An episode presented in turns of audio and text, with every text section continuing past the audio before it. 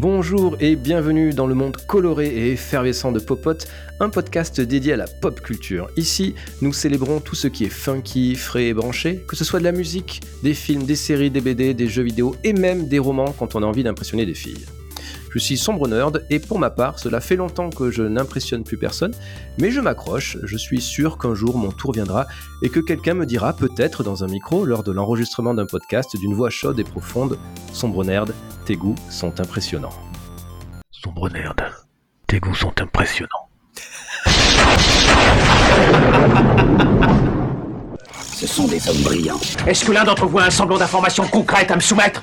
Sexy, sensible, dynamique, brillant. Eh ben dis donc, c'est une sacrée bête. Je mis le doigt sur du lourd. D'entrée, les mecs comme nous, ils peuvent pas les verrer. Leur méthode, c'est d'être des pros. Ils vont changer l'histoire. Ils sont là, ils sont là Tous en piste, les clowns Et c'est parti comme en 14. Pour m'accompagner, fidèles au poste, prêts à en découdre, mais un peu effrayés par les quiz qui les attendent, nous n'avons plus besoin de les présenter, Yavin, Woodgall et Charlie Boy. Et pour commencer, eh bien on va commencer par dire bonjour à Yavin. Comment ça va? Et surtout, de quoi tu vas nous parler aujourd'hui? Bah écoute, euh, ça va très bien. Je suis très content de vous retrouver et je vais vous parler d'un film qui s'appelle Annette avec Adam Driver et Marion Cotillard. Cool, bah, j'ai hâte euh, d'en- de me moquer. Pardon. C'est vrai, j'ai dit cette année, je suis gentil. Merde. Tu l'as bien vendu là, Yann. C'est mal parti. C'était mal parti. Ça Pardon. Euh, et toi, Woodgall, Woodgall, comment ça va et, euh, et puis de quoi tu vas nous parler surtout? Bien, bonsoir, bonsoir Sombre Nerd, bonsoir, euh, bonsoir tout le monde. Je vais vous parler d'un jeu vidéo, euh, une fois n'est pas coutume. hein. Euh, la première exclusivité PS5 adaptée sur PC, Returnal. Cool. Euh, pareil, j'ai hâte de me de de m'intéresser. Et Charlie Boy, Ah, salut. horrible. comment Ah oui. vas-tu? J'ai pas tenu 30 secondes. Et, et de quoi tu vas nous parler du coup? Eh ben bonjour, euh, sombre nerd. Eh ben, euh, je vais vous parler d'une petite série un peu confidentielle hein, que personne ne connaît. Ça s'appelle The Last of Us. Voilà. Qu'est-ce que c'est? Ben, Je vais vous faire découvrir. euh, voilà. Venez avec Ah. moi. Vous allez voyager jeu, dans ça mon univers. Ouais, ouais. Je sais Vous pas, allez voir. je connais pas. C'est c'est suédois, c'est très obscur. C'est scandinave. c'est- en un mot, The, The Last of Us, c'est un mot en suédois. Série Arte. Euh, merci, euh, merci messieurs. Et, euh, et moi, pour ma part, je vais parler d'une euh, maison, une jo- jolie maison euh, au, euh, au bord d'un lac. Voilà, j'en dis pas plus. C'est une bande Ah. dessinée horrifique, donc j'en ai dit plus finalement. Suspense. Euh, voilà, vous avez le sommaire, mais avant de passer aux news, comme d'habitude, euh, nous avons reçu quelques questions de votre part, vous euh, qui nous écoutez. Et la question qui est revenue régulièrement ces dernières semaines concernait notre absence.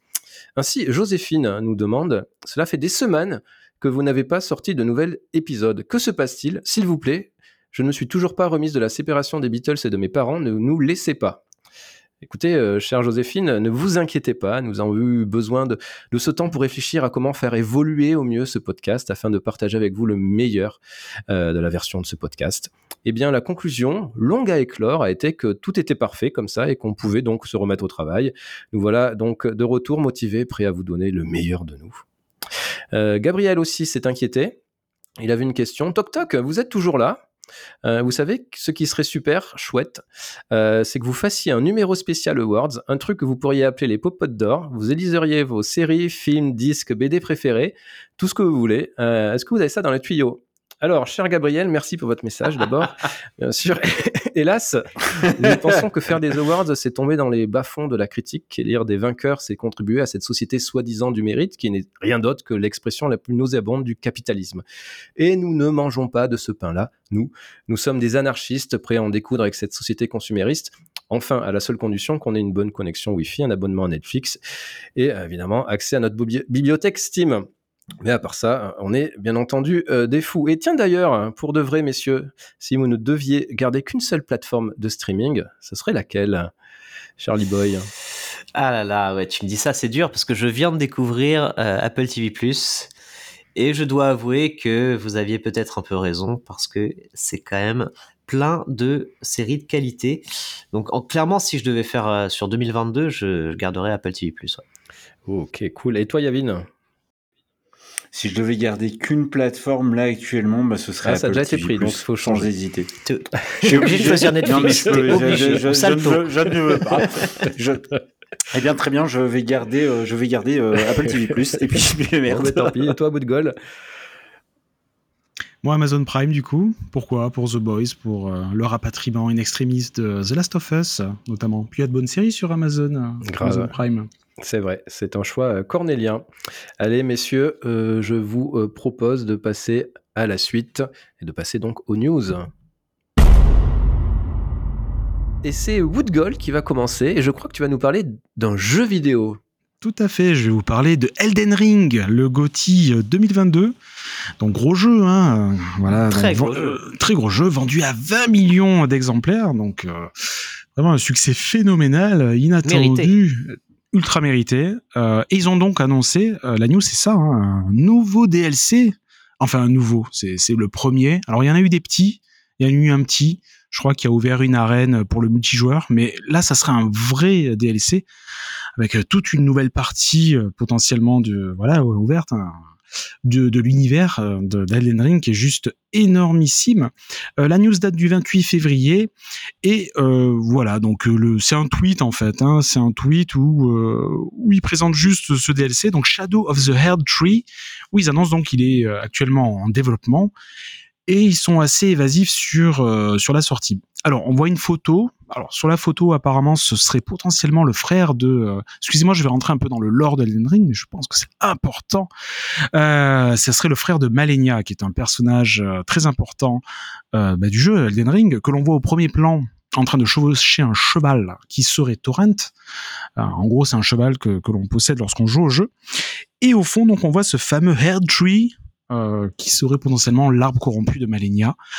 Voilà. Donc ça, c'était un peu pour vous décrire l'image qui est plutôt énigmatique, hein, cryptique, euh, comme les, euh, comme peut l'être le jeu. Et d'après les rumeurs, parce qu'il y en a, le DLC serait disponible à la fin 2023. Euh, voire plus tard que. Alors, ils ont annoncé aussi Armored Core 6, le, le studio, qui sortirait en septembre.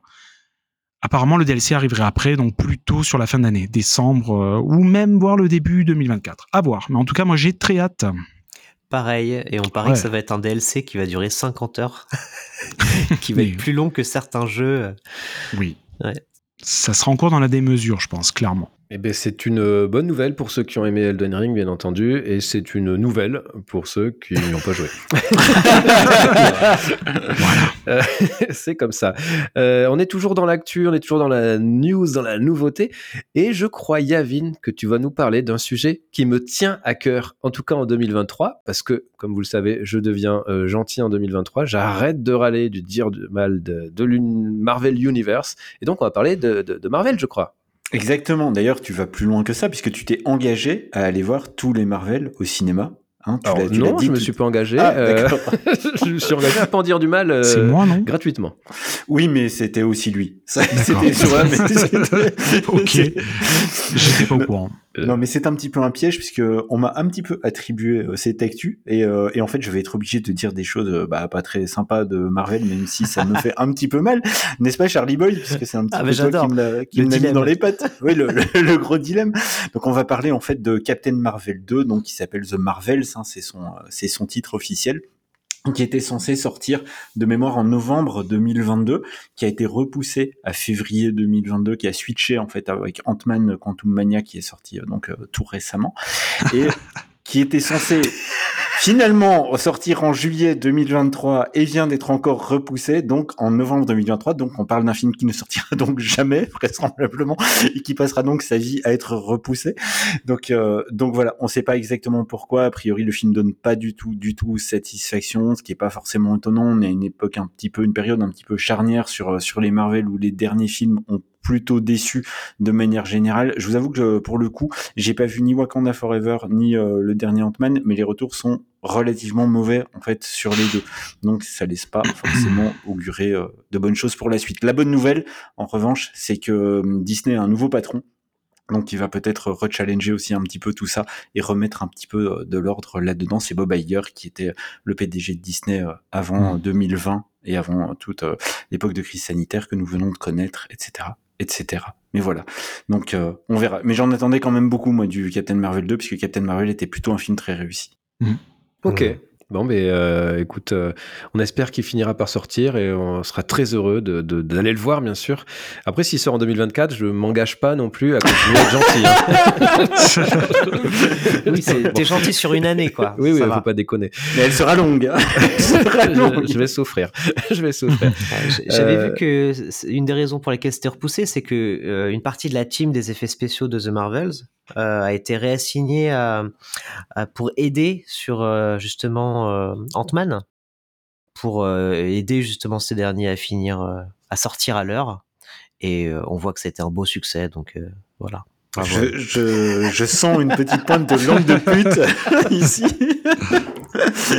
en fait, Vivement. il, il s'est réincarné, son bonheur. C'est ça. il est passé de Charlie Boy, C'est. Charlie Boy. On a échangé. Euh, bon, allez, C'est euh, toujours. C'est toujours Brie Larson euh, Bien prévu Oui. tout à fait. Bon, ça Et peut tu- qu'un bon film alors. Mais voilà, de, de base. Oui, oui. Ok. Une excellente Bon. actrice. Voilà. Bon, mais si on en est à juger les films par euh, le physique des actrices, On a, que- on a dit une excellente actrice. C'est toi qui nous prêtes des propos. Non, non, non, sûr. non, non, moi j'en suis là. Oui. ok, hashtag MeToo, euh, bonjour. Évidemment, c'est ironique. euh, Bien entendu. Bien entendu. Euh, ne nous tombez pas dessus, s'il vous plaît. Euh, alors, du coup, tout à l'heure, euh, la langue de pute avait la parole. Euh, c'est son, nouveau pseudo, si j'ai bien compris. Non, et en plus, tu vas parler d'un sujet, Bah, bien. une news extraordinaire qui me fait fort plaisir. Tu vas parler du Seigneur des Anneaux, Charlie Boy.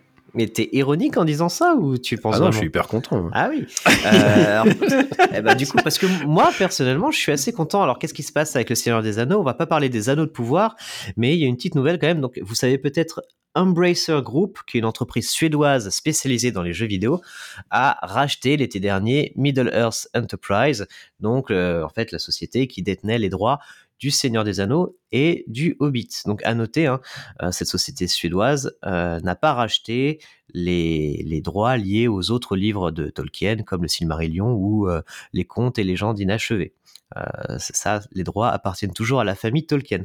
Mais en tout cas, ils ont les droits du Seigneur des Anneaux, et ça signifie que de nouveaux projets sont prévus dans l'univers du Seigneur des Anneaux. C'est officiel, et ça va arriver au cinéma. Donc il y aura de nouveaux films Seigneur des Anneaux, en partenariat avec la Warner, et euh, apparemment Peter Jackson, qui est donc réalisateur des précédents films, ainsi que Fran Walsh et Philippa Boyens, qui étaient les co-scénaristes, euh, sont plus ou moins impliqués. En tout cas, ils ont été, euh, ils ont assisté à des réunions de lancement, etc. Donc, les, les producteurs veulent les impliquer à fond dans le projet. Ce qu'on sait pour l'instant, c'est qu'il s'agira pas d'un reboot du Seigneur des Anneaux. Et on peut s'attendre à ce que ces nouveaux films se concentrent sur des personnages célèbres euh, dont des pans de l'histoire n'ont pas encore été comptés au cinéma, ou peut-être peut-être au contraire sur des protagonistes qui sont pas présents dans les adaptations de Peter Jackson, comme euh, Tom Bombadil, qui est un personnage assez important dans les livres et qui est pas qui est jamais représenté à l'écran dans les films. On n'en sait pas plus, mais euh, personnellement, je suis très content et surtout, bah, j'ai impatient de voir ce que ça peut donner. Et surtout, on espère que ça nous fera oublier la série euh, ça. Amazon, hein, c'est ça un C'est peu. ça, un, euh, un ouais. petit goût, euh, un Hein petit goût dans la bouche qu'on a envie de laver. Oh non, c'est reparti. Mais euh, merci Charlie Boy, c'est se passé très bien jusqu'à que Pardon. Woodgall prenne la parole. Mm. Donc, euh, Non, je pour le coup, je suis d'accord avec lui. Merci. Euh, voilà, bon, ben il y a deux écoles. hein. Il y a ceux qui ont aimé la série, il y a ceux qui l'ont détesté. Voilà, Bah, moi, je, en- je le trouve respectable. Il y a les gens de bon goût et les autres. C'est ça que tu voulais dire plutôt. C'est exactement ça. c'est exactement ça. Bon, ben vous ferez votre avis. Euh, mais en tout cas, les films, c'est quand même une super nouvelle. On va voir ce qu'ils vont faire. Ils vont en faire, bien entendu. Il y a matière à faire plein de films. Après, il y a matière aussi à, à- à bien se rater. Donc, euh, il faudra. Est-ce qu'il y aura Peter Jackson sur le coup? Ça, c'est quand même hyper important euh, parce que lui il maîtrise bien l'univers. Il avait quand même su le développer, et tout et tout. Euh, donc bon, à voir. euh, Et puis c'est un vrai réalisateur, donc en espérant qu'il nous sorte pas un, réalisateur tout pourri comme pour les Marvel. Ah merde, j'ai craqué. Ouais, Mais c'est pas possible. Oh. J'ai craqué. Il a Ah, tenu merde, 9 désolé. minutes. Je suis désolé. Bon, messieurs, merci pour, euh, pour les news. On va passer à un petit quiz avant de passer à vos sujets. Euh, c'est un petit questionnaire, c'est va être rapide, vous allez voir. Euh, le jeu est très simple. Je vais euh, vous euh, lire un court synopsis un petit peu absurde que j'ai écrit et vous allez devoir retrouver simplement le titre du film. Ok, donc c'est très très simple. Évidemment, c'est une question de rapidité. J'adore le Euh, concept. il faut aller vite, hein, c'est le concept de la rapidité, hein, il faut aller vite. Ah, c'est précis, c'est précis. Ok. Attention, première question, enfin premier synopsis. Euh, il y a un gros bateau et à un moment, il y a de la buée sur une vitre de voiture. Titanic. Titanic. Ouais, ouais, mais non. Charlie mais- Boy, un point, bien joué. Euh, on a dit, il faut aller vite, rapidité, faut aller vite. Euh, le personnage principal est un paumé qui aime les tortues mais pas casser des pouces. Splinters. Hein? Splinter, Ah, c'est n'importe quoi. les- On est dans un film. hein. Splinter. non, mais attends, il aime les tortues. euh, Ah, Ah. Il aime les tortues, je il l'ai aime pas. pas. casser des pouces, euh, vraiment un paumé. Ah. Forrest Gump. Il fait de la boxe. Ah. Rocky. Rocky, oui, Woodgold, tout à fait, exactement. Ah oui, bien sûr. Alors pourquoi il aime les tortues? Parce qu'il va souvent dans, dans la boutique d'Adrienne euh, pour, euh, pour nourrir ses tortues. Et Ah. qui lui fait la là. blague euh, Qu'est-ce que c'est une, to- une tortue sur laquelle on a tapé? C'est une tortue tordue. Voilà. Ah. c'est pour Tu ça. peux le refaire avec la voix. euh, Une tortue VF de- tordue. on, croirait, on croirait qu'il est là dans le studio avec nous. Non, mais Il est complètement. avec nous. Il est là d'ailleurs avec nous. Allez, Ah, il m'a mis les euh, poils. Le point va à, Woodgull. Pardon. Attention, très facile. Il faut aller très très vite. Il y a des pilules et du kung-fu. Matrix. Et Yavin, Oh, un joli. point pour tout le monde, c'est beau. Bravo. C'est beau, c'est serré, ça me fait plaisir. Attention, un mec pieds nus combat des terroristes dans un immeuble à Noël. Euh, d'ailleurs. Euh, piège de Ah, cristal. Oui, Yavin qui prend l'avantage. Et c'est rare, il faut le dire. Yavin qui est souvent à la traîne. hein, dans- Énorme connard. Même quand il gagne, il va s'en prendre plein la ça. Non, bravo, bravo. euh. Mais en fait, moi, je m'en fous parce que j'ai le soutien de tous nos auditeurs et nos auditrices. Mais bien sûr, puisqu'ils nous écrivent souvent. Voilà. pour en parler. C'est vrai, c'est vrai. Attention, euh, le tueur aime passer des coups de fil. Scream. Ouais, Charlie Ouais, Boy joli, qui égalise. joli, euh, joli, joli. Qui n'a qu'un point. Attention, euh, il reste deux questions. Ah. Il y a trois histoires de vieux mecs qui se tapent des jeunes femmes qui travaillent pour eux. Waouh. Le loup de Wall Street. euh, Euh, Mad Men. Attends, tu peux, tu peux la répéter? Il y a Casino. euh, Donc c'est un film dans lequel il y a trois histoires de vieux mecs qui se tapent des jeunes femmes qui travaillent pour eux. euh, C'est pas le sujet principal du film. C'est pas le sujet principal du film. C'est une comédie romantique que tout le monde adore sauf moi. C'est sexiste au possible. Je m'assure. Ah, Love Actually. Love Actuality. Oh là là, mais Charlie Boy est trop fort. Il est trop fort. Et en Ouais, mais effet, tu, tu l'as aidé, tu l'as aidé. euh, oui, je vous Ah ai bah, aidé il- aussi. Il, hein. a aidé tout le monde. bah, en même temps, moi, je l'ai pas vu, donc j'ai une très bonne excuse. Eh ben, pareil. ne le regarde pas. C'est pas mon cinéma, ça. Voilà, c'est ça. Nous, on va au cinéma, en fait. Mais bien sûr. Euh, je crois que Charlie Boy a 3 points, Yavin 2 et Woodgall 1. Donc, Mhm. euh, si Yavin, tu égalises, je- euh, il va falloir que je trouve une question subsidiaire. je te prie de ne pas égaliser. Attention, il a la jambe cassée et aime prendre des photos du voisinage. Euh, fenêtre, Fenêtre sur sur cour. cours. Oh là, Charlie Boy, il est Bam. trop fort. Bravo. Il est trop fort. Il a gagné ce petit quiz. C'était un petit test hein, que j'ai appelé euh, court synopsis absurde. J'espère que ça vous a plu. Oui, et très sympa.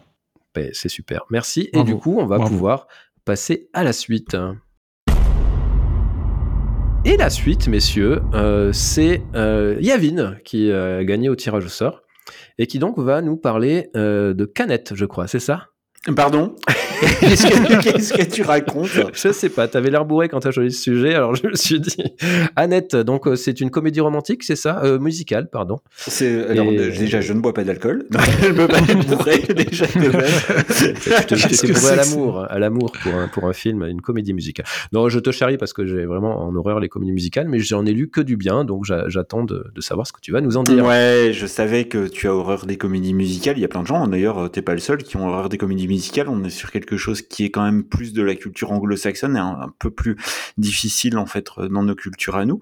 Mais, euh, j'ai découvert euh, ce film un peu par hasard. C'est un film qui était euh, en avant, pas en avant-première, mais euh, dans la première sélection au Festival de Cannes. Enfin, il concourait pas, je crois. Il était, euh, il était diffusé euh, hors, euh, un peu hors catégorie. C'est avec Adam Driver, qu'on connaît tous, Marion Cotillard qu'on connaît tous, et qui vont tous les deux en fait incarner deux stars, une sur le déclin, comédien de stand-up, incarné par Adam Driver, et, euh, et l'autre en pleine ascension, en pleine gloire, qui est incarné par Marion Cotillard et qui est donc une une chanteuse. Les deux sont en couple. Et en fait, l'histoire, bah, c'est qu'ils vont, à peu près comme beaucoup de couples, bah, ils vont avoir un enfant. Et cet enfant va, comme dans beaucoup de couples, tout chambouler. Sauf qu'ici, ça va tout chambouler de manière un peu inattendue. Et en fait, euh, cet enfant va être utilisé et, euh, et va servir en fait à Adam Driver, en fait, à remonter la pente, à aller rechercher sa gloire perdue, puisque cet enfant est surdoué et a elle-même, puisque c'est une petite fille, un énorme talent qui va être qui va être exploité en fait euh, par son père. Donc euh, le film est tourné sur un ton très léger, mais c'est un c'est un drame et c'est avant tout l'histoire d'un mec qui est en train de sombrer, qui va exploiter son gosse pour regagner un peu de gloire et qui va euh, s'enfoncer en fait de plus en plus au fur et à mesure du film. Tout ça en chantant et en dansant, puisqu'en fait Annette, c'est donc une comédie musicale, il y a quasiment aucune euh, parole normale, hein, quasiment tout est en chanson, donc c'est assez euh, assez triste, remuant, mais en même temps c'est aussi hyper dynamique. Parfois ça a des tons et des tonalités très La La Land pour ceux pour ceux qui l'ont vu, et ça peut y faire penser, sauf qu'on n'est pas du tout dans l'histoire de La La Land qui est très euh, qui est très enthousiasmante et que, qui est presque féerique. Et ici, on est vraiment sur quelque chose de très très dur et vraiment dans un drame où on va donc bah, aborder des thématiques très graves sur un ton léger, entièrement chanté. C'est phénoménal en fait comme film parce que c'est ultra ultra bien réalisé. C'est un film de Léo Carax, hein, je crois Woodgold doit bien le connaître que Euh, Léo- bien Lé- non, mais bah, je crois que Léo Carax, 25 ans de carrière, c'est Ouais. six films. Il fait quasiment pas de films, en fait. Hein. Il en Mhm. fait vraiment très peu. Donc, quand il les fait, c'est ciblé et précis. Et il utilise Adam Driver, qu'on on sait le talent qu'a Adam Driver depuis, euh, depuis Marriage Story, hein, notamment. Et même dans Star Wars, hein, où il était très bon. Et là, il est juste, mais vraiment, mais incroyable de virtuosité. Franchement, on, c'est pas, j'ai rien contre Marion Cotillard, mais on, elle pourrait ne pas exister, ça ne changerait pas grand chose dans le sens où Adam Driver, il porte littéralement tout le film à lui tout seul. C'est vraiment, c'est son film, c'est lui, euh, c'est lui la star, c'est lui qui incarne le film, c'est lui qui incarne toute l'histoire et tout le drame du film. Donc voilà, j'invite vraiment tout le monde à regarder ça, même si vous aimez pas en fait les comédies musicales, parce que ça va bien au-delà de ça et parce que c'est parfaitement utilisé et surtout ça emmène en fait son spectateur dans un propos qui est très cohérent et qui a du sens en fait là-dedans. Et au-delà des, euh, des moments de comédie musicale, il y a ces scènes de stand-up où là, pour le coup, Adam Driver parle à son public et où il fait des fours à longueur de temps sur scène qui sont extrêmement dérangeants mais brillants et où l'acteur fait un, vraiment un travail juste de dingue. Donc voilà, regardez Annette de Léos Carax, c'est une merveille. d'accord. Et bah, ça donne envie. hein. Bah oui, ça donne envie, ouais. Ça donne euh, presque envie.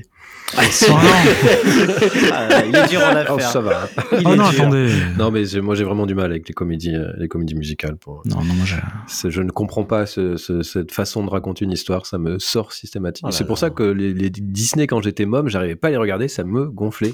Je ne comprenais pas. Tu- Déjà, des animaux qui parlaient, ça m'énervait. En plus, ils se mettaient à chanter et danser. C'était- Ah, il est fermé. hein. L'étrange Noël de Monsieur Jack, tu es donc passé à côté alors, c'est Tout ça? à fait. Tout à fait. Oh non. Ça- Oh là, ça pas il est très très bien fait. Alors qu'est-ce que ça me gonfle de regarder ce truc? Mais c'est Voilà. dommage puisque tout le monde doit savoir quand même que l'édition euh, 18, la 18e édition de Popote sera entièrement chantée. Donc j'espère que tu seras ça. prêt, Nerd. Ah, mais moi j'ai pas de problème, euh, j'adore chanter. Hein. Euh, les gens m'entendre chanter. Désolé. Bah alors écoutez mais- les autres. Et, et d'ailleurs, on va un court extrait du, du 18e euh, Popote. euh, C'est maintenant Charlie Boy. Oui, bien sûr. Euh, merci. merci pour euh, le passage de flambeau. Non, en plus, j'allais dire, euh, votre œuvre préférée de Léos Carax, du coup, euh, si, si vous en avez une à, à recommander aux auditeurs, moi, je vous recommande le clip de Quelqu'un m'a dit de Carla Bruni. Parce que c'est lui qui l'a fait. Non, mais je rigole. Euh, c'est enfin, lui qui l'a fait, mais C'est- c'est pas ce que c'est pas ce que je vous recommande. Euh, par contre, il a fait Mauvais sang, euh, film, film des années 80 sur le, le sida, qui est très très bon. Et bah, comme tu as dit, Yavin, il a fait très peu de films. Et je me rappelle, en 2008, euh, j'étais allé voir le film le Tokyo, qui est une collection de plusieurs euh, courts-métrages sur, euh, sur Tokyo, justement. Et il, il en signe un qui est vraiment à mourir de rire. Pour ceux qui l'ont vu, je pense qu'ils savent euh, à quoi je fais référence. Le film s'appelle Merde. et il est vraiment excellent. le film s'appelle Merde et il est vraiment excellent. C'est la Ah oui. punchline du jour. Non, mais vraiment, t'as pas, vu, t'as pas vu Tokyo, euh, Yavin? Je pensais, je Non. pensais que tu l'avais vu. C'est, Non, non. euh, c'est Michel Gondry, Léo Scarax, toute cette clique-là, et c'est, c'est très très barré, mais c'est aussi très drôle. À voir. Et son film précédent, c'était euh, Hôtel euh, quelque chose, là, non euh? Ouais, j'ai pas vu euh, Holly Motors. Holly Motors, ouais, pas du tout Hôtel, Oui, tout. Motors, ouais, qui est assez perché aussi. hein. Beaucoup perché, même. Mais il y a trois mots-clés euh, à retenir. hein. Il y a La La Land, Adam Driver et le Oscarax, donc ça peut donner que envie, euh, Voilà. ce film. Voilà. T'as pas retenu Marion Cotillard, tu t'en fous en fait. Un petit peu, en fait, oui, oui. euh, elle me laisse un peu de marbre, Marion Non, mais, Cotillard. euh, Malheureusement, je suis assez d'accord avec toi là-dessus. C'est pas une actrice que j'apprécie énormément, mais euh, j'ai rien Je dis- non plus. Moi, moi, je dis pas que c'est une mauvaise actrice, mais je dis qu'elle me, voilà, elle me, elle me procure rien, en tout cas. Contrairement à Adam Driver. Et ben, on lui passe le bonjour. Euh. Marion, Marion, si tu m'écoutes, je t'aime quand même. Et surtout, on te félicite pour ton rôle de Dark Knight Rises. C'est important Non, de le la dire. pauvre, Non. Non, je non, la Même moi, ah, que je prenne la défense de quelqu'un sur un, sur Ouais, un elle, film. elle s'est fait avoir là. Ouais, oui, oui, fait oui. avoir. Elle a mal été dirigée. euh, Ils ont, ils ont, ils ont Ah non, ah, ah non, on va pas s'en Ils- prendre à Nolan. Si, si, Nolan Si, a, si, si, a si. choisi de prendre la pire prise. C'est pas Il- cool. Il a pas fait son Euh, boulot, là. Ce qui, ce qui euh, pour moi, est une preuve que c'est un mauvais réalisateur. Ah non. T'es- t'es censé être gentil, dis du bien de Christopher Oh, c'est pas méchant de dire que c'est un mauvais réalisateur, c'est réaliste. Ah. On, on dit ça, mais il était peut-être même pas sur le plateau, Nolan, à ce moment-là. C'est peut-être un assistant réalisateur ou. euh, Bah, on sait pas. bien Sur- sûr. sur et au montage, c'est lui qui a, qui, a, qui a fait le choix, là, évidemment, d'une scène hyper importante. Bah, c'est pas lui qui l'a ah fait. C'était le Donc, il, il, il dit pas, il dit pas du tout du bien de tout, hein, là, son Runner, je tiens à le dire. Oui, bon. J'ai pas dit que ça serait facile, je réussirais du premier coup. bon, ben écoute, merci en tout cas, euh, Annette, très intéressant. Et puis c'est bien de varier. Merci, Annette. merci Annette. Merci Yavin euh, pour euh, cette présentation. C'est vrai que ça change un petit peu, il faut qu'on parle de tout, et c'est vrai que c'est un, film qui a été très bien reçu en plus, donc Mm. c'est cool euh, d'en parler. Et euh, maintenant, on passe euh, au gros morceau, hein, évidemment, de, de- de cette soirée euh, que nous passons ensemble, ou cette matinée, ça dépend quand, quand vous nous écoutez, ou l'après-midi, enfin, quand vous voulez, hein, vous faites comme, comme bon vous semble. Et nous allons parler de la série du moment, et on va écouter la bande-annonce qui a lancé la série euh, avant qu'elle sorte, bien entendu. Scared him?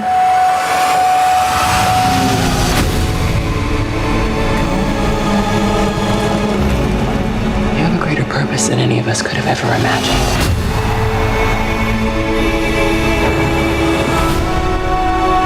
Be careful who you put your faith in. You might not be her father, but you were someone's.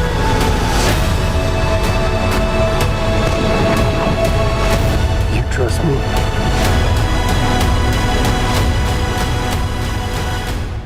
Et oui, nous allons parler de The Last of Us. Vous avez tous reconnu ce magnifique morceau de AA.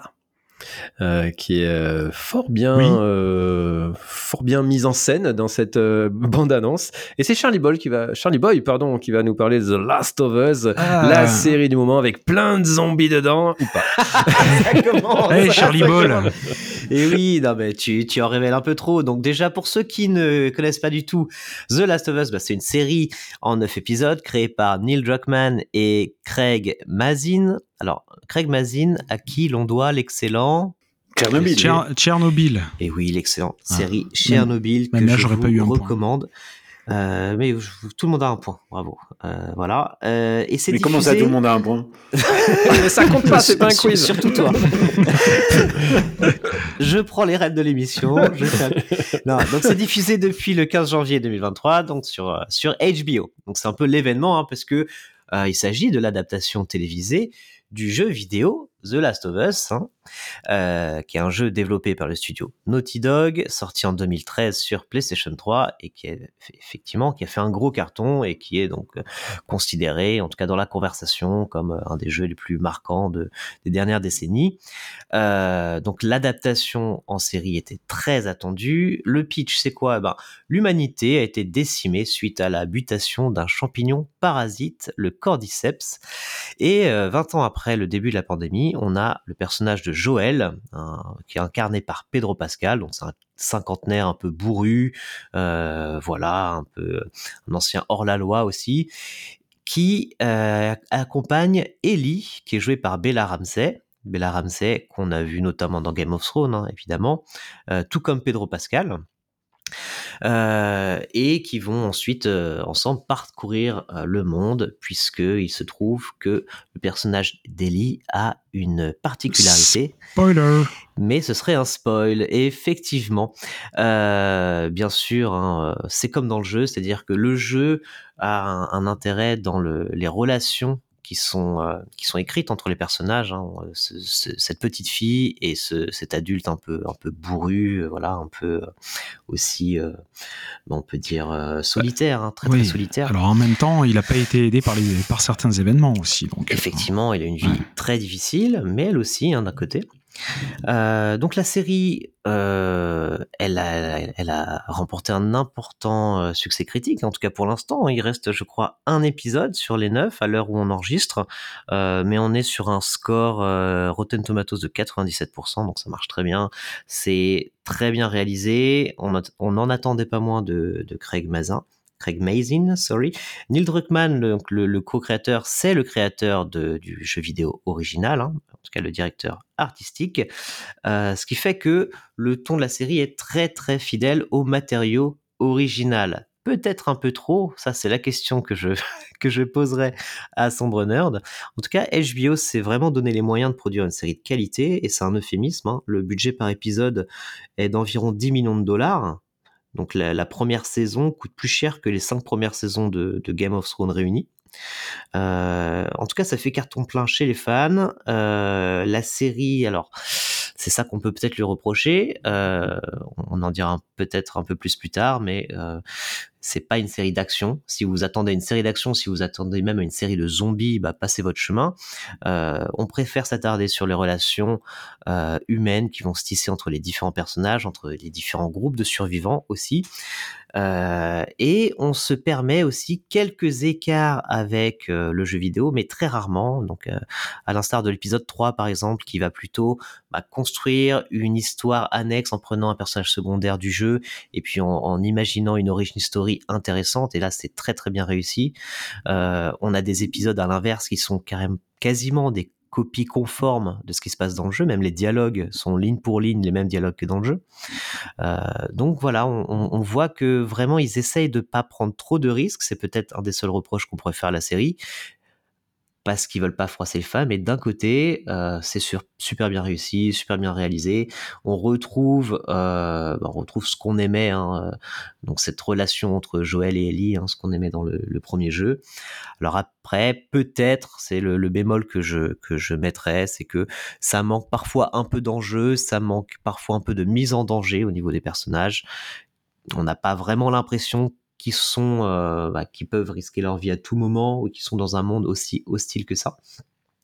Euh, peut-être que c'est parce que personnellement j'ai fait les jeux, j'ai fait The Last of Us 1 et 2, donc je sais comment ça finit. Mais écoutons l'avis de quelqu'un qui n'a pas joué au jeu, sombre nerd, toi qui ne connaissais pas la licence avant et qui a juste vu la série, qu'est-ce que tu, en as pensé? Je connaissais euh, la, licence, j'avais vu quand même pas mal d'extraits, je savais ce qui se passait, euh, j'avais, j'avais beaucoup suivi toutes les news et tout euh, autour du jeu vidéo, parce qu'en effet, j'ai jamais eu de, PlayStation, donc je ne l'ai jamais fait, mais il sort bientôt sur PC et ça me donne très envie. Bon, évidemment, j'avais déjà envie à l'époque de le faire, donc je vais le faire bientôt. Il sort là ces prochains, prochaines semaines, prochains mois. mais bon, moi, je fais partie des gens qui trouvent la série à la fois extraordinaire et en même temps extrêmement limité dans ce qu'elle raconte.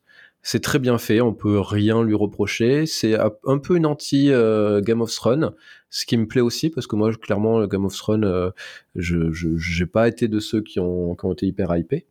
Euh, ou House of the Dragon, à cause de bah, l'état d'esprit, la, la, façon dont ils filment, ce qu'ils choisissent de montrer comme violence et tout ça. Donc ça, ils ont décidé de ne pas le faire, donc c'est plutôt pas mal. Néanmoins, qui, moi qui suis fan de euh, récits post-apocalyptiques, qui suis fan de survival horror et qui suis fan de zombies, euh, j'ai là une série qui est censée raconter ça et qui ne le fait pas. ou qu'il fait très peu, ou quand elle le fait, elle le fait assez mal. C'est pas le souhait de l'auteur. Voilà, elle est pas censée raconter ça, c'est toi qui, ça. En, qui en attends Bah, ça. ça se passe après une épidémie, euh, censé avoir des zombies tout partout. euh, on Ouais, voit Il y en jamais. a tout partout des zombies. Il y a des scènes où on en voit beaucoup. Une scène. Il y a une scène où on voit beaucoup de zombies, et en plus, c'est la pire scène parce que tu as l'impression de voir un film de Resident Evil euh, à l'époque. Franchement, c'est vraiment raté pour le coup. Ah, c'est une puis, série. il n'y a pas d'horreur, quoi. Enfin, c'est-à-dire qu'il y, a- il y a plein de passages, tu dis, ah là, c'est un passage où euh, Non, on c'est vrai. peut me faire Ouais. peur. Des fois, ils sont dans des, dans des couloirs hyper sombres et tout. Là, c'est c'est vraiment le moment pour nous mettre de l'horreur et de la tension et tout. Et pouf, ça n'arrive jamais. C'est euh, extrêmement dommage. Mais bon, après, c'est ma faute. J'attendais ça euh, de cette série parce que le jeu avait quand même euh, intégré ça dans, ses mécaniques. Euh, donc j'a- j'attendais ça de la série. C'est une série qui a décidé de raconter une autre, enfin une histoire similaire, mais en enlevant tous ces aspects horrifiques. Euh, c'est respectable, c'est peut-être un peu trop grand public pour le coup pour moi, mais voilà, ça reste très bien fait. Le casting, les castings, parce qu'il y a quand même beaucoup d'acteurs et d'actrices qui passent, sont à chaque fois extrêmement réussis. Ah oui. Euh, ça reste très très bien écrit. Et puis le dernier épisode, donc le huitième que, que- que j'ai vu là, euh, qui est vraiment, j'ai trouvé un bon épisode et qui en- enfin arrive enfin à mettre la, de la vraie tension, du danger. Mais encore une fois, où sont, où sont les zombies Où sont les zombies Mais Dites-moi. tu l'as dit, oui, c'est pas c'est pas une série d'horreur et, et la, série s'amuse aussi de ça. Enfin, elle, elle désamorce volontairement des scènes qui se présentent comme euh, pouvant être euh, donner lieu à du frisson, de l'horreur, de l'angoisse, et elle, elle désamorce très vite ces enjeux-là en, euh, en t'expliquant qu'en fait il n'y a pas de zombies ou ils vont pénétrer dans un bâtiment où tu t'attends à tout moment euh, à ce que quelque chose se passe, en fait il se passe rien, etc. Et, c'est clairement volontaire euh, de leur part. Alors effectivement, c'est un parti pris de plutôt s'attacher à une autre partie du récit qui va être bah, le raconter plutôt l'histoire de ces de ces humains. Moi, le sentiment que ça m'a fait néanmoins sur la partie horreur, parce que quand ils ont voulu le faire, dans cet épisode 2, je crois, où ils sont en Boston, euh, dans, dans le musée, là, où c'est le premier, je sais pas, c'est jamais, c'est pas très très réussi. La tension, en termes de réalisation, de mise en scène, tu sens qu'ils c'est pas des, euh, des, des passionnés d'horreur euh, au, cinéma. Et après, il y a la deuxième scène, en effet, où il y a des, des- je sais pas, une cinquantaine de zombies qui arrivent, plus un, zombie master, là, qui est complètement vraiment raté, je trouve, pour le coup. Et, et là aussi, bah, la tension, elle est un peu, elle est pas réussie en termes de mise en scène et tout ça. Donc j'ai, moi, le sentiment que j'ai, mais certaines, bon, c'est sans doute pas ça, parce que bon, c'est derrière c'est HBO et tout ça. Mais le sentiment que j'ai, c'est qu'ils savaient pas très bien gérer l'horreur et qu'ils se sont dit bon, on va pas trop le faire parce qu'on risque de se planter. Ça me donnait, euh, ça me donnait ce sentiment-là qu'ils ont pas osé aller aussi dans la partie un peu série, hein, série B, quoi. Donc c'est, euh, c'est dommage, mais bon après ça reste très très bien fait. hein. On va pas, on va pas chipoter non plus. hein. Et Yavin, toi tu regardes aussi. Je crois que tu as plutôt apprécié. Alors c'est ce qui est assez étonnant. Je vais être d'accord avec euh, déjà ça va être assez étonnant parce que je vais être d'accord avec certaines choses qu'a dit Sombre Nerd et surtout donc euh, déjà ça voilà et, euh, et surtout autre chose euh, j'avais très très peur en fait de la série. Je suis un fan inconditionnel des, des deux jeux de Last of Us 1 et 2 et je voyais pas trop l'intérêt de porter ça en série mis à part pour quelqu'un qui n'a pas joué au jeu et qui aurait pu donc découvrir la formidable histoire que c'est. Mais pour moi, en tant que joueur, je voyais pas du tout l'intérêt. J'avais très peur qu'on me fasse un portage hyper académique en fait euh, des jeux. C'est pas le cas. Donc ça, c'est la très bonne nouvelle.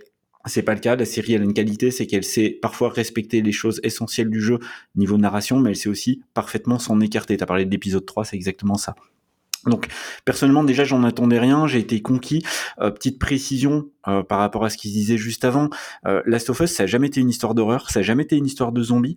Euh, Neil Druckmann lui-même en fait dans les interviews l'explique euh, assez bien en disant que les deux volets de Last of Us ont deux angles très particuliers qui fonctionnent en miroir. hein. Last of Us c'est une histoire d'amour et Last of Us 2 c'est une histoire de haine. Et euh, en fait il a fait fonctionner vraiment les deux en mode miroir et il parle plutôt en fait d'humanité que que de zombies. Les zombies c'est un contexte en fait pour lui ici. Oui, mais le, c'est un contexte qui crée quand même vachement d'horreur dans le jeu vidéo. Que quand tu te tu flippes, c'est quand même euh, beaucoup à cause de ça, à cause des des, des, des, zombies qui peuvent te sauter dessus, te mettre en danger, euh, qui t'obligent à être extrêmement discret et tout ça.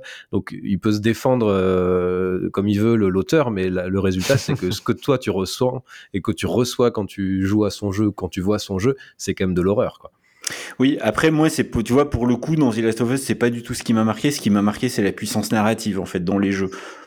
Tu vois, c'est euh, donc euh, c'est pas des jeux. D'ailleurs, les Naughty Dog concrètement en gameplay sont rarement des très bons jeux. Hein. C'est plutôt mauvais en gameplay. Hein. C'est pas c'est pas ouf Euh. ceux qui font. Non, moi j'aime pas trop. Pas The Last of Us 2 quand même. En Last of Us 2, gameplay, il, euh, ouais, il passe un cap, on est d'accord, il Mm. passe un cap. Mais si tu prends les Uncharted, si tu prends le Last of Us 1, c'est des jeux qui sont assez mollassons en fait en, en Mm. termes de tension et de gameplay, et c'est plus la puissance narrative, surtout sur sur The Last of Us, qui apporte beaucoup.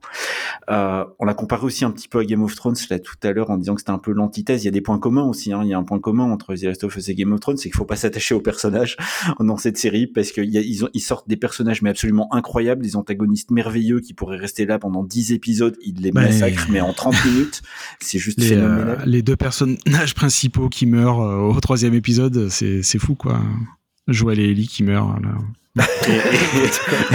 Et moi, ça m'a- moi, ça m'a surpris. Vraiment, ils ont pris, ils ont pris une direction complètement folle, quoi. Et, euh, et- et après on suit des zombies. et- on est des zombies. Et on, et on s'attache à un zombie. ouais. L'origin story des zombies, oui, oui. euh, Ouais, je suis pas d'accord avec ça d'ailleurs, hein, pour le coup. Euh, le, le traitement des personnages, euh, contrairement à Game of Thrones, où tu arrives quand même à t'attacher à certains personnages ou à les détester, là, il y a certains personnages qui sont tellement peu développés que en fait tu t'attaches même pas, tu t'en fous de ce qui leur arrive. Et je trouve qu'il y a, pour le coup, en termes de développement émotionnel autour des personnages secondaires, euh, moi j'ai eu un détachement complet euh, sur l'histoire des deux frères là. euh, J'en avais rien à faire et j'étais même très triste pour moi de ne pas Triste pour moi. ouais, triste pour moi de ne pas avoir euh, vécu ce que j'aurais dû vraiment vivre avec ça. Donc là, j'étais un petit peu gêné sur le développement des personnages qui était parfois trop court. Je je suis assez d'accord, en fait, c'est ça, c'est un manque de temps. Enfin, le, le jeu est en termes d'heures euh, et d'implication du joueur, du coup, plus long. Déjà, c'est plus long et t'es plus impliqué émotionnellement parce que c'est toi qui joues, qui, qui fait les actions. Euh, là, c'est vrai que on passe un peu, bah, parce qu'il se passe beaucoup de choses hein, dans le, le récit de The Last of Us, et ça passe un peu à la vitesse de l'éclair, euh, d'un épisode à Mhm. l'autre, euh, il parcourt des kilomètres, il, rencontre ple- plein de personnages. Du coup, on n'a pas forcément le temps de s'attacher à ces personnages-là. Là-dessus, je te rejoins, euh, Sombre Nerd. J'ai un peu regretté le rythme de la série. Je trouvais que ça allait un peu trop vite, bizarrement. Euh, bon, après, c'est peut-être parce que euh, j'appréciais tellement que j'aurais voulu en avoir euh, plus. Mais soit dit en passant, on va en avoir plus parce que officiellement, il y a une saison 2 hein, qui est dans les Mhm. tuyaux. Oui. Euh, Oui, mais tu as raison va là- reprendre. Ouais. Tu, tu as raison là-dessus, hein, Charlie Boy, et je rejoins en fait là-dessus. Euh, c'est aussi une qualité hein, finalement de la série, c'est qu'on voit que ils se sont restreints. On peut se demander pourquoi. Ils auraient pu faire deux saisons avec la première histoire sans Ouais. problème.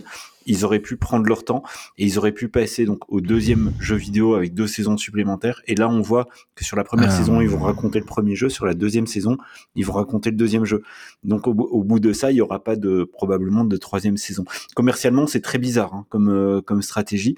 Ils ont choisi de faire ça et je suis d'accord que la série avance du coup un petit peu vite. Ah là bon? où pour le coup, on aurait gagné à prendre un petit peu plus de temps. Ça, c'est vrai.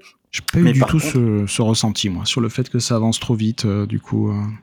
Parce que c'est un peu un road movie quand même, tu vois. Donc les personnages euh, traversent le, le pays, ils avancent. euh, donc euh, j'ai pas eu ce sentiment où on s'enterre dans une situation. Je trouve que ça avance, quoi. Enfin, Hmm.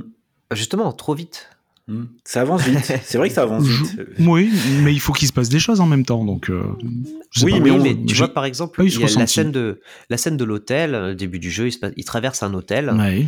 Il, est, il est mentionné en 15 secondes euh, Ah dans, oui. le, dans la série, alors que dans le jeu, ça dure plusieurs heures. Tu restes dans l'hôtel, il, y a, il se Eh passe oui. plein de choses dans cet hôtel. Mais euh, dans le jeu, musée aussi. Hmm. on parle d'un euh, médium euh, Oui, différent. en fait, mais en fait, il y a plein de situations euh, intér- intéressantes qui, sont, euh, bah, qui sont éludées, mais c'est normal pour des contraintes de temps, parce qu'il faut raconter des choses. Par contre, Et tu disais. et- euh, Pardon, vas-y. Non, mais on, a- on a vu que quand ils s'écartent euh, du jeu et qu'ils racontent des histoires euh, connexes, ils sont capables d'être euh, hyper brillants. Donc, ils auraient très bien pu le faire aussi là. On prend l'épisode 3, mais euh, l'épisode Ouais. 3, on aurait pu en avoir euh, d'autres euh, qui s'intéressent à ce genre de choses. Et mention spéciale au, surtout au quelques petites scénettes qu'on a en, en, introduction de certains épisodes. Ouais, euh, complètement. Et qui sont des ajouts, hein, qui, qui n'existent mmh. pas hein, dans les jeux d'origine.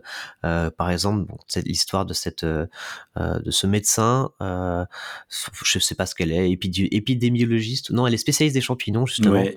ah oui. en Indonésie. Euh, quelques mois ou quelques semaines avant euh, l'éruption de, de l'épidémie et qui donne un peu de backstory, de contexte à ce qui s'est passé. Je trouve ça hyper malin. Je, je, pensais que ça allait être un gimmick, ça, et qu'on allait l'avoir à chaque épisode, mais non, en fait. Euh, c'est peut-être un mais... peu dommage. Ben non, c'est bien en fait, parce que du coup, ils savent qu'on l'attend et ils le font pas à chaque épisode. Oui. Et ça, c'est plutôt cool. et, et, toi, Charibo, tu disais que qu'on qu percevait pas le danger, que les.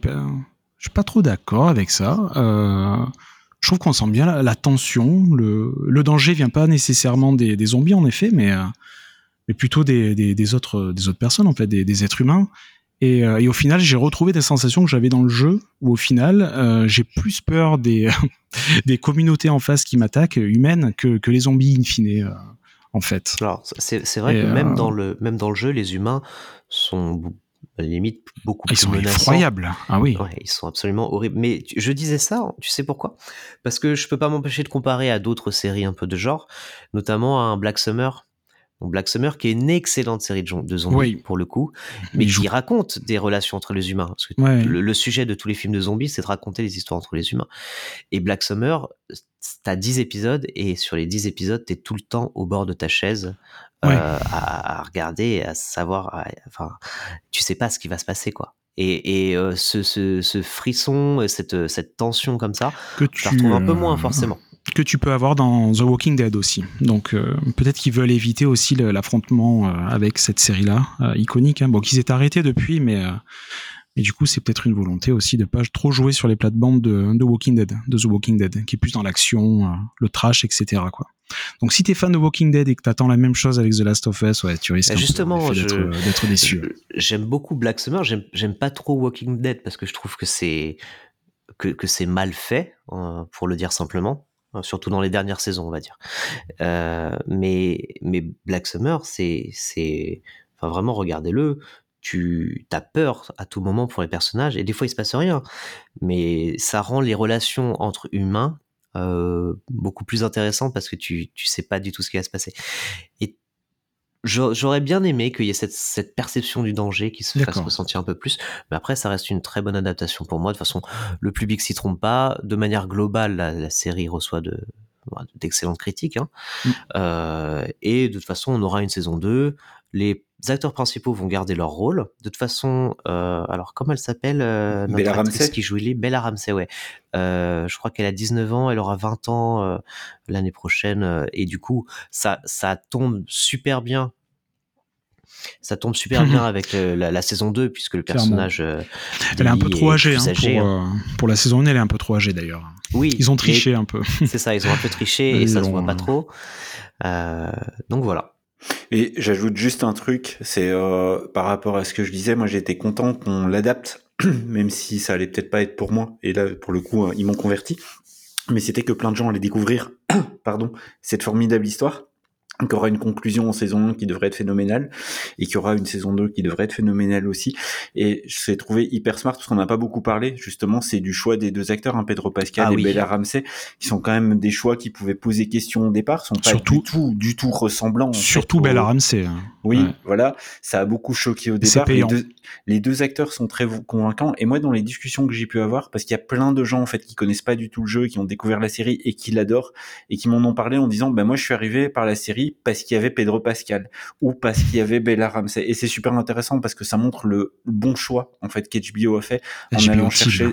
Ouais, ils ont fait euh, le bon choix, ils ont mis des acteurs assez bankable et euh, ouais. qui sont aussi assez bons pour ramener en fait tout le public non joueur vers la série. C'est hyper malin ce qui a été fait, ça marche très bien, ça permet de faire découvrir cette belle histoire à tout le monde. C'est génial et ça réinterprète euh, certains des dialogues ou certaines situations de The Last of Us de, avec un ton un peu différent parce que les acteurs ne s'amusent pas à rejouer de la même manière.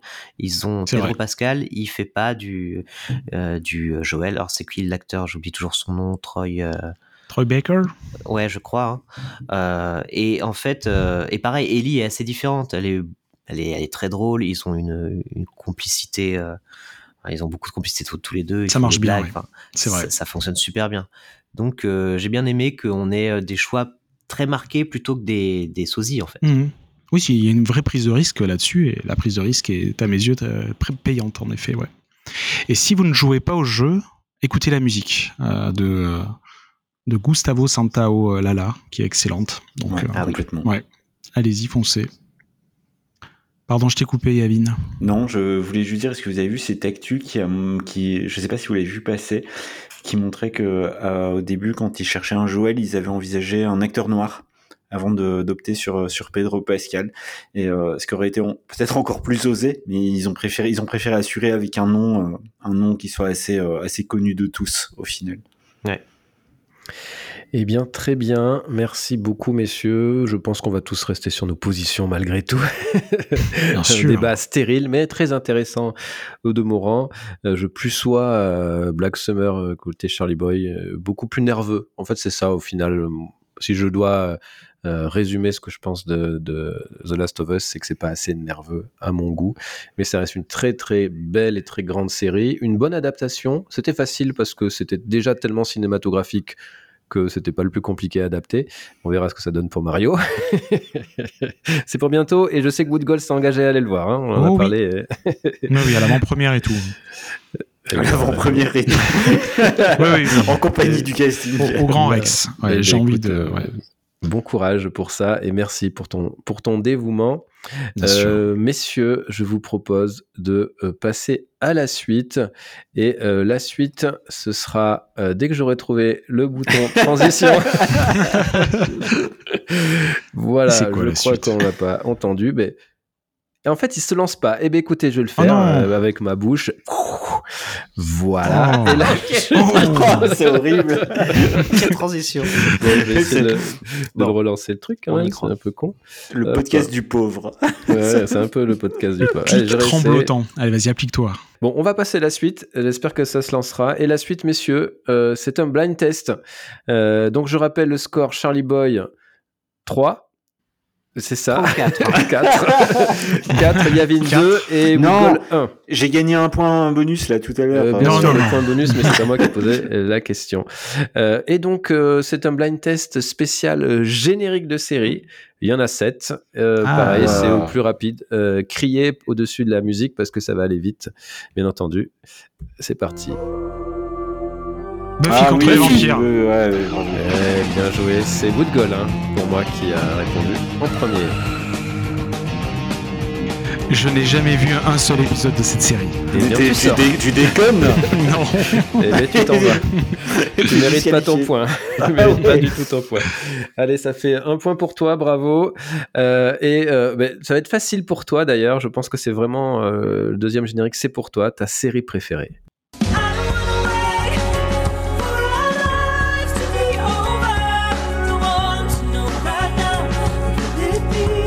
Dawson Eh oui, tout à fait.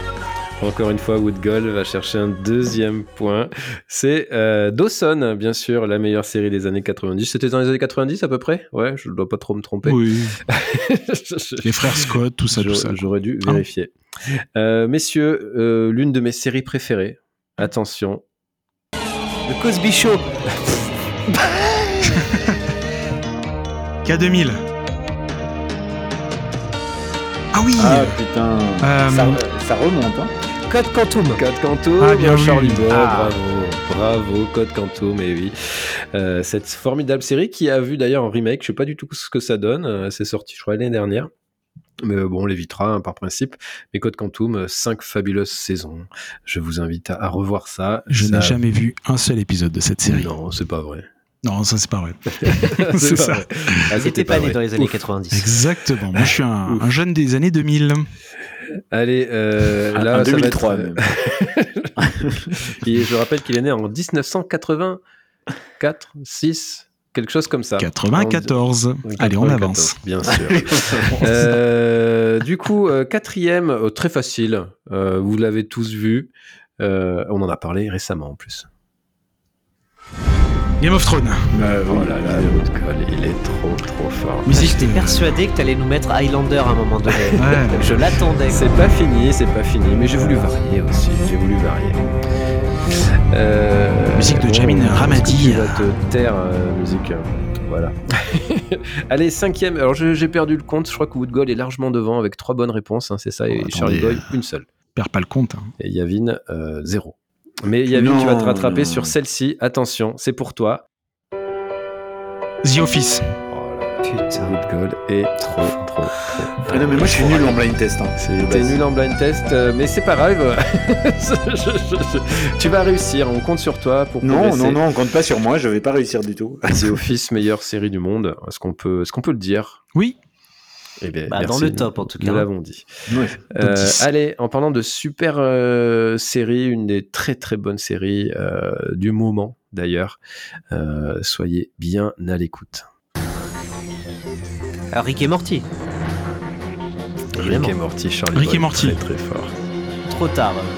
Tard. qu'on peut dire que c'est le meilleur dessin animé euh, du monde Rick and Oui, Morty, peut-être. euh, Top 10.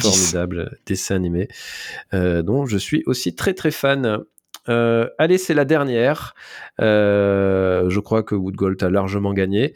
Euh, et pour ce dernier générique, je, générique, je, je crois que ça va beaucoup plaire à, à Charlie Boy, mais je pense que Woodgold et Yavin, vous avez aussi votre chance très largement. Attention, c'est très jazzy. Ah euh, Cowboy Bebop. Eh oui, c'est Cowboy Bebop. Eh mais, oui. euh, on va juste écouter pour le plaisir. Je l'aurais pas eu, quoique. Ça remonte trop loin.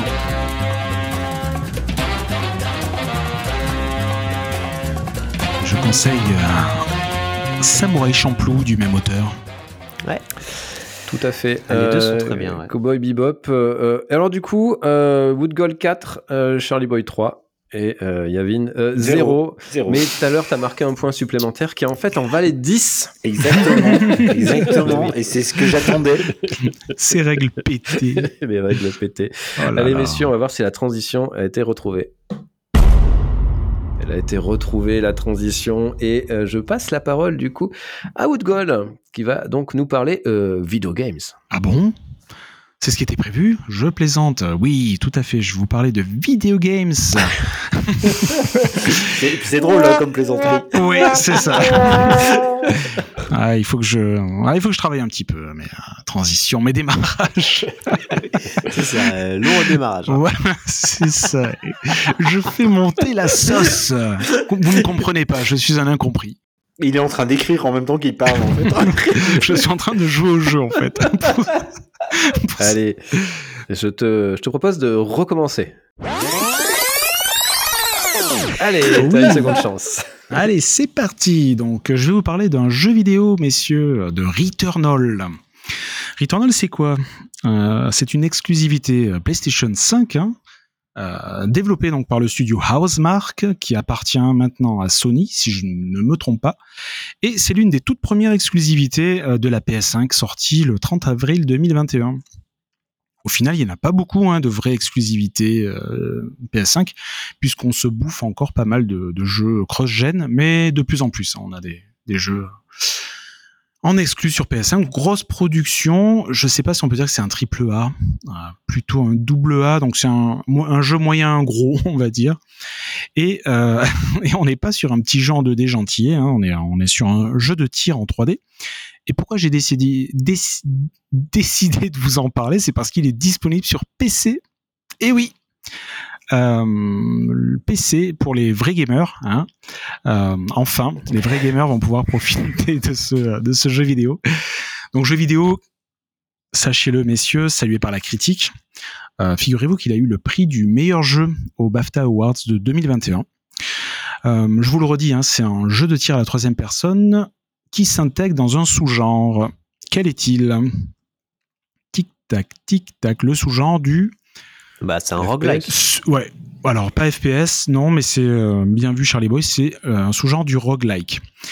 Euh, alors, je sais qu'on s'adresse pas forcément à des, gamers ou à des gamers, donc je vais prendre le temps, si vous le voulez bien, de vous détailler un petit peu ce qu'est ce sous-genre du roguelike. Je vais pas y passer trop de temps non plus, parce que sinon, voilà, je vais peut-être vous ennuyer, mais c'est important, malgré tout. Quelques critères hein, qui définissent ce sous-genre du roguelike. On va avoir des jeux donc avec des niveaux générés aléatoirement, on va avoir des jeux où la mort euh, est permanente. Attention, ça veut dire quoi? Parce que si tu meurs, tu recommences le jeu à zéro.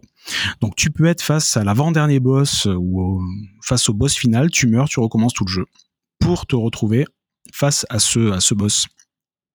C'est des jeux où tu as des systèmes de, de magasins, où tu, tu achètes des équipements pour te construire ton équipement de manière bah, la plus stratégique possible pour affronter tes ennemis. C'est souvent des jeux pas forcément faciles d'accès. Donc on parle de jeux plutôt difficiles. Ne démarrez pas avec ça hein, si vous n'avez pas l'habitude de jeux de tir en 3D. C'est des jeux où on mord beaucoup, euh, mais où on va se renforcer à chaque partie, notamment avec des, bonus euh, supplémentaires et, euh, et avec du skill, des compétences qu'on va qu'on va développer, puisque plus on va recommencer, plus on va affronter les mêmes ennemis, plus on va gagner en en compétences à la manette, hein, vraiment ou au clavier. Si on n'a plus de santé, quand on est face à un boss, bon, on va devoir l'affronter hein, avec nos 20% de santé, contrairement à des jeux classiques euh, où, avant de s'attaquer à un boss, on va se retrouver avec une palanquée de munitions et de santé. Là, c'est pas le cas. Des exemples de jeux pour finir. Bah, le jeu initial hein, qui a lancé le sous-genre, qui s'appelle Rogue. Rogue. Tout simplement. Eh oui. Sorti en 1980. Alors, je l'ai pas fait, celui-là. Euh, Hades, plus proche de nous. Dead Cells. Et Spelunky, qui a relancé Ouais. un peu la vague de ces jeux indépendants euh, dans les années 2008-2010, euh, avec les Terraria et autres. À noter qu'un roguelike, ça peut être n'importe quel type de jeu. hein. Là, tu as cité beaucoup de plateformers Il 2D, est vrai. mais Il est vrai. euh, Slay the Spire, par exemple, c'est un jeu de cartes, mais c'est aussi un roguelike, parce qu'il emprunte toutes ses mécaniques. Euh, voilà, euh, FTL, Faster Than Light, c'est aussi un jeu de un roguelike, alors que euh, c'est la gestion de vaisseaux spatial. Et tu nous en avais présenté un aussi, Charlie Boy. Euh, oui, Curse of the Dead Gods, Oui. qui était un jeu français, un roguelike bien sympa. Et je pensais à aussi, Road d'ailleurs. 96. Et oui, euh, Ah oui, Road c'est vrai. 96, euh, Et moi, j'avais présenté euh, Shotgun King The Final Checkmate, qui est aussi un roguelite. Ah, exact, ouais. Eh oui, je suis un Bon, gamer on aussi. a hein. l'impression qu'on est plutôt fan de roguelike dans l'équipe. euh, ouais. Et il y a Vin qui joue à Dead Cells euh, sur le Apple Arcade. Alors, il est sur mon iPad depuis. euh, on est en mars. Il est sur Il mon iPad lancé. depuis décembre et je n'ai toujours pas eu le temps de le lancer. Voilà, exactement. Allez, salut Donc, non mais tu vas, tu vas, tu vas le tester. Ah ben, il a pas bougé de mon iPad, il est toujours dessus. Donc, euh. Donc vous l'aurez compris, c'est des jeux vraiment où on apprend de, de nos échecs, hein, un peu comme la vraie vie au final.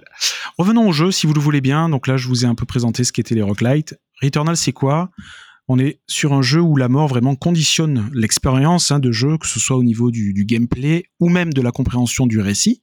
C'est-à-dire que le jeu, euh, nous, on meurt dans le jeu et c'est bien parce que ça nous explique le, récit, ça nous fait avancer dans l'histoire. De toute façon, le, jeu est construit de, telle sorte qu'on qu'on va mourir à un moment donné.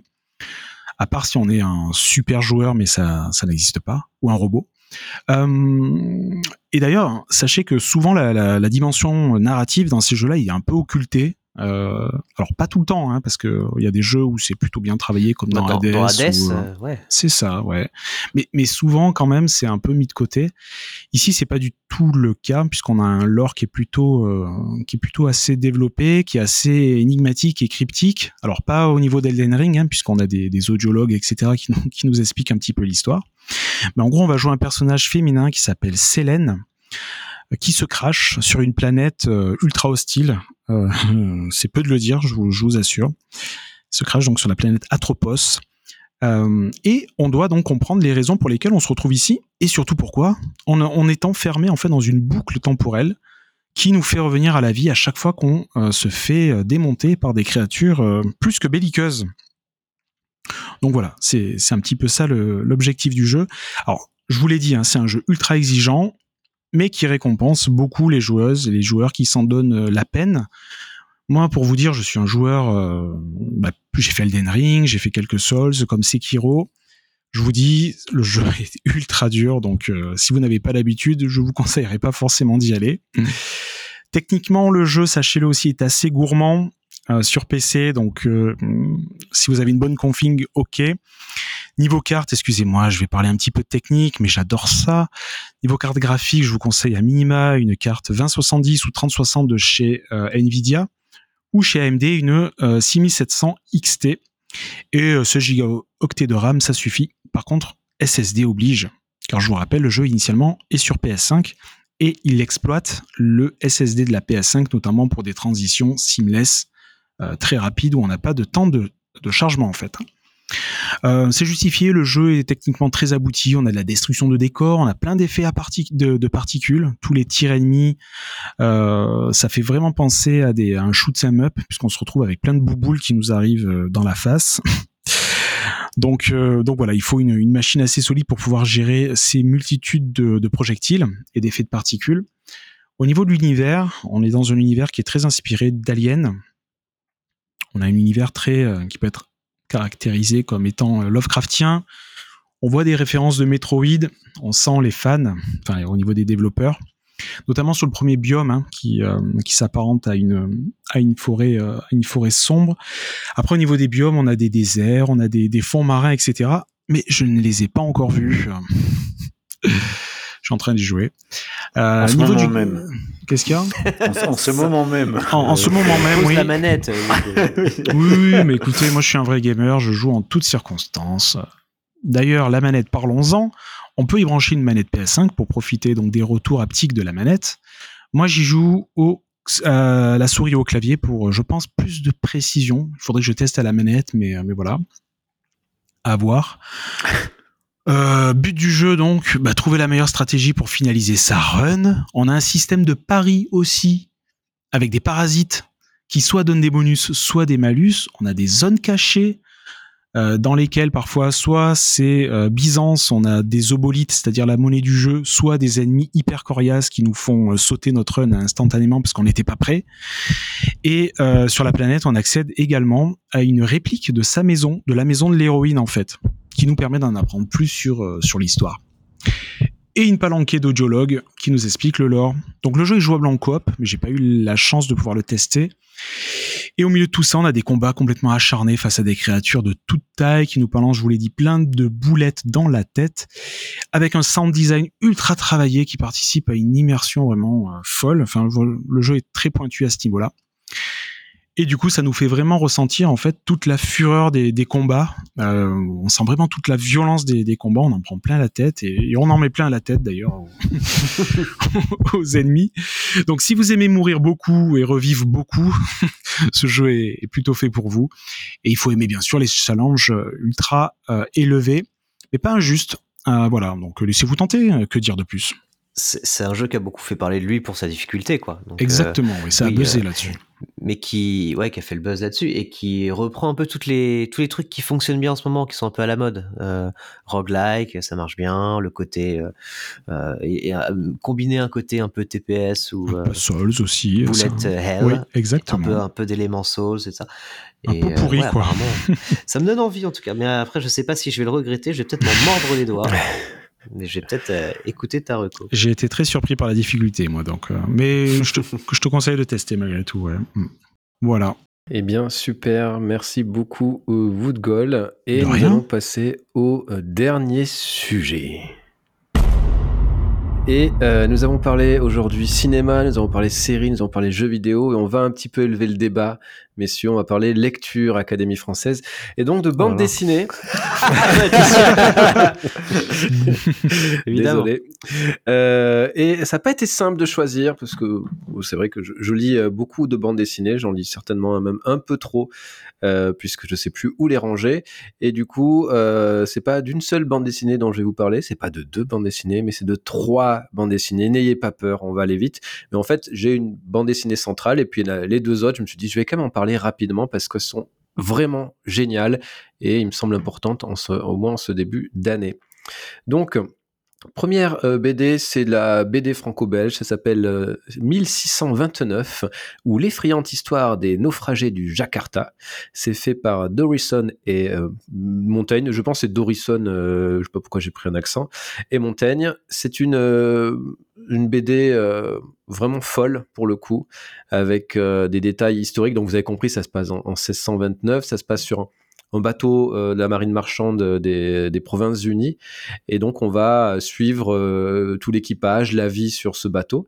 Un peu, ça fait beaucoup penser forcément à Master and Commander quand on voit la vie des, des matelots sur un, les bateaux. Donc, ils ont vraiment des vies de merde dégueulasses et tout ça. Donc, on voit tout ça, des gens qui vivent dans leur crasse, dans leur merde, qui, qui, qui bouffent littéralement de la merde.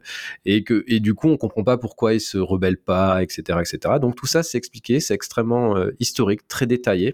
Il y a un vrai gros travail de fond, de documentation qui est hallucinant. Le travail sur le personnage, sur la lutte entre les classes, tout ça, c'est vraiment passionnant les conditions de vie, j'en ai parlé.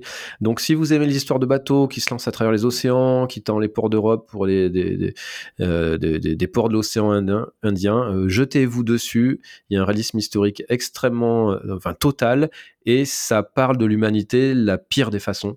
c'est et en plus c'est une histoire vraie. En tout cas, c'est adapté d'une histoire vraie de naufragés. C'est à lire, c'est vraiment formidable. C'est un premier tome et c'est un très très bel objet en plus. Euh, le deuxième euh, dont je ne voulais pas vous parler, ça s'appelle New, Burn. Donc là, c'est la BD américaine. Euh, le premier tome s'appelle Ils savent qui je suis. C'est fait par Zartsky et Philippe. C'est pas Zartsky et Hutch. Et c'est quoi l'histoire? Pourquoi c'est intéressant? Pourquoi je voulais en parler? Parce que c'est l'histoire de New Burn, qui est un ancien flic de New York, qui est devenu détective privé et qui n'a que pour seul client l'ensemble des gangs de New York. Et, du coup, à partir de là, ils vont créer toute une mythologie autour de ce personnage qui sont euh, intéressants. Donc, il va travailler en effet à la fois pour les Russes, les Japonais, les Italiens, etc., etc. Et on va voir un petit peu le fonctionnement de tous ces gangs, de toutes ces mafias. C'est euh, vraiment chouette. Hmm. Euh, évidemment, ça serait pas rigolo euh, parce que les choses se compliquent tout le temps, bien entendu pour lui. C'est pas un, vrai héros, c'est plutôt quand même un anti-héros qui est extrêmement intelligent, qui a une sensibilité un peu à la Sherlock Holmes sur la façon de résoudre des énigmes, etc., etc. Il y a des personnages secondaires hyper intéressants. Ça se passe à New York, c'est super cool et c'est vraiment très très très bien décrit. Donc je voulais le mentionner parce que euh, c'est une nouvelle série et des nouvelles séries dans le monde des comics, c'est pas tous les jours qu'on en voit et euh, surtout à ce niveau de qualité. Donc je voulais le mentionner, mentionner pardon, New Burn. Et euh, le dernier, c'est pareil, c'est un comics et c'est une nouvelle série. Et là, on est sur je pense qu'on touche les sommets de ce qui s'est fait de mieux ces dernières années en nouveauté comic books. Ça s'appelle The Nice House on the Lake. C'est fait par James Tignon, ou Tignon, hein, 4 et Alvaro Martinez Bueno, euh, qui est donc euh, le deuxième est au dessin, le premier au scénario. Euh, et c'est quoi l'histoire? Et c'est là, c'est vraiment intéressant. Donc c'est un récit horrifique. Donc on prend une poignée de personnes qui ont tout en commun le même ami. Et cet ami est un peu, un peu étrange d'ailleurs. il aime bien demander souvent aux autres comment ils s'imaginent la fin du monde. Et puis toutes ces personnes vont être regroupées dans une maison au bord d'un lac, et cette maison est sublime, et ils sont censés passer quelques jours seulement. Et euh, évidemment, ils sont extrêmement bien reçus, ils vont faire la fête, euh, barbecue, etc., etc. Il y a un beau lac, une piscine, enfin, c'est merveilleux. Ils vont passer un très bon moment. Et puis soudain, le soir, euh, au détour d'un tweet, ils vont découvrir qu'en fait, le reste du monde est mort c'est la fin du monde, c'est l'apocalypse. Il ne reste que, c'est les derniers survivants de l'humanité. Et en fait, s'ils ont été amenés là, c'est pour être justement ces fameux derniers survivants, pour ne pas euh, souffrir de l'apocalypse. Et, euh, donc ils vont rester enfermés de fait dans cette dans cette maison euh, et il y a un mur invisible qui les empêche de sortir de, de la propriété. Donc évidemment on est sur un, un récit fantastique. Euh, et, on va découvrir très très vite, donc pas spoiler de le raconter, que l'ami qui est très étrange, en fait, il va, il va essayer de leur expliquer la situation, qui les a sauvés, qui les a choisis, etc. etc. Et sur le coup de, l'énervement, quelqu'un va essayer de le frapper avec une barre, euh, et donc vraisemblablement de le tuer. Et là, on va se rendre compte que cet ami étrange est, plus qu'étrange puisqu'il n'est pas de notre monde. En fait, c'est un alien qui a pour mission de sauver une poignée d'êtres humains. Donc, il était censé choisir des gens qui étaient exceptionnels et il a choisi ses amis. et euh, voilà, donc c'est assez intéressant. Et à partir de ce postulat, en fait, les auteurs, ils vont s'amuser, évidemment, d'abord à nous interroger, hein, comme tout euh, bon récit post-apocalyptique. Évidemment, ça interroge d'abord nous-mêmes, le lecteur ou le spectateur lors d'un film ou d'une série. Euh, puis après, évidemment, à jouer sur les personnages, avec les émotions des personnages, leurs réflexions, leur humanité, leur stupidité, parce que forcément, ils vont faire des trucs complètement idiots dans, dans, dans un contexte qui ne s'y prête euh, pas. Et puis évidemment, on va jouer avec les limites des personnages et, l'humanité, quoi, de leur humanité. Et voilà, tout cela, ça va générer vraiment un, joli chaos, ça va partir dans, évidemment dans tous les sens. Et, évidemment, tout l'enjeu pour l'écrivain, euh, pour le scénariste, ça va être de contrôler le plus possible et de ne pas perdre le lecteur. Et là-dessus, c'est formidable. Clairement, en termes de récit, de construction, c'est du très gros, jamais on nous perd, c'est vraiment euh, très bien traité, il y a beaucoup d'humour, aussi parce qu'on a besoin dans des récits comme ça. Et, euh, et puis il y a voilà du sens du détail sur le sur le développement du personnage qui nous font les apprécier qu'on comprend mieux leur développement leur psyché et tout ça. C'est vraiment hyper hyper passionnant hyper malin. Voilà. Et juste au niveau du dessin c'est vraiment très beau. C'est complètement approprié à, à l'état d'esprit du récit avec un vrai travail de fond au niveau du découpage avec des doubles pages magnifiques qui en plus nous invitent encore plus à pénétrer dans le quotidien et dans la psyché des, personnages. Donc en, termes de vraiment de mise en scène, c'est vraiment assez extraordinaire. On est sur une histoire horrifique, on pense forcément à Stephen King, euh, évidemment. Aujourd'hui, quand on a une histoire horrifique, on est obligé de penser à lui, mais aussi on va penser à Lost, avec des mécaniques comme ça de, personnages qui sont un petit peu euh, euh, contrôlés par quelque chose, mais on ne sait pas trop quoi. Et, d'où l'idée, en fait, qu'il y a une sorte de, chaos sublime, en fait, dans ce récit. Voilà, c'est construit avec des flashbacks. On prend bien, on comprend plutôt bien que la situation est devenue assez incontrôlable grâce à ces flashbacks et on comprend que ça va virer à la violence, mais dès la première page. Donc c'est pas un spoil, on sait que ça va, partir dans tous les sens. Là, à la fin du premier tome, on n'a pas basculé encore dans la cette violence, mais on sait que ça va pas tarder. Voilà, euh, on attend avec impatience la suite parce que c'est du très très très lourd, du très très gros. C'est une très très chouette série. Ça fait du bien d'avoir des, des séries comme ça euh, nouvelles avec de très bonnes idées et très bien exploitées. À voir bien, sûr ce qu'ils en vont en faire. S'ils en font 10, bah, ça va vraiment être un peu long. Je pense que c'est une série qui devrait tenir sur, euh, au mieux, il, faudrait qu'elle tienne sur trois, trois épisodes. Max, à voir ce qu'ils vont en faire. C'est du très beau, c'est du très lourd. Ça s'appelle, je répète, oui. Euh, the Teeny House, The Nice, pardon, et The Nice euh... House on the Lake, et c'est du très très beau niveau bande dessinée. Ok. J'ai une question. Woodgold, je t'écoute. J'ai une question. ça, ça, ça, ça, a à voir quelque chose. Question, quoi. Ça a à voir que, euh, Est-ce que ça a à voir avec le dernier film de, de Shyamalan ou pas du tout? Du Knock tout. at the Cabin Parce que non. ça me fait penser un peu au, au mm -hmm. synopsis du film en fait. Mais euh, Knock at the Cabin, c'est adapté d'un roman ouais. qui s'appelle aussi Knocked at the Cabin. Euh, et non, ça n'a strictement rien ah, à voir. Donc là, l'histoire du Shyamalan, c'est plutôt euh, une famille qui est dans une petite cabane dans la forêt. Euh, quatre personnes vont arriver et vont leur demander de faire un sacrifice pour sauver l'humanité. Ok, ouais, d'accord. Non, ok. Donc voilà. Et le roman est très très bien, euh, paraît-il. Je l'ai acheté il y a la semaine dernière. Ah, okay. je n'ai pas encore commencé. J'ai pas vu le film, mais euh, ça a l'air très très ah, bah, chouette. Tu me diras si le roman vaut le coup. D'accord. Apocalyptique, oui. Je te okay. dirai. Charlie Boy, je crois que tu voulais dire quelque chose. C'était la même question, figure quoi. Ok. Eh ben, du coup, j'ai une question, j'ai une question aussi, et c'est la même. Super. Les grands esprits connectés seront. Voilà. Euh, messieurs, je vous remercie beaucoup pour cet épisode, pour ce retour. Je ne l'ai pas dit en préambule, messieurs, mais euh, c'est euh, la saison 2 en fait de Popote. C'était le oui. premier épisode. J'aurais dû commencer par ça.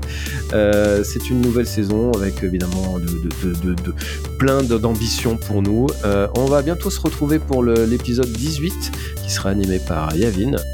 Euh, je vous souhaite d'ici là à toutes et à tous, vous qui nous écoutez, euh, une belle vie, bien entendu. Bien sûr. Et euh, Woodgull, Charlie Boy et Yavin aussi une vie merveilleuse. Allez, on, on vous embrasse. Adios. Adios, amigos. Ciao.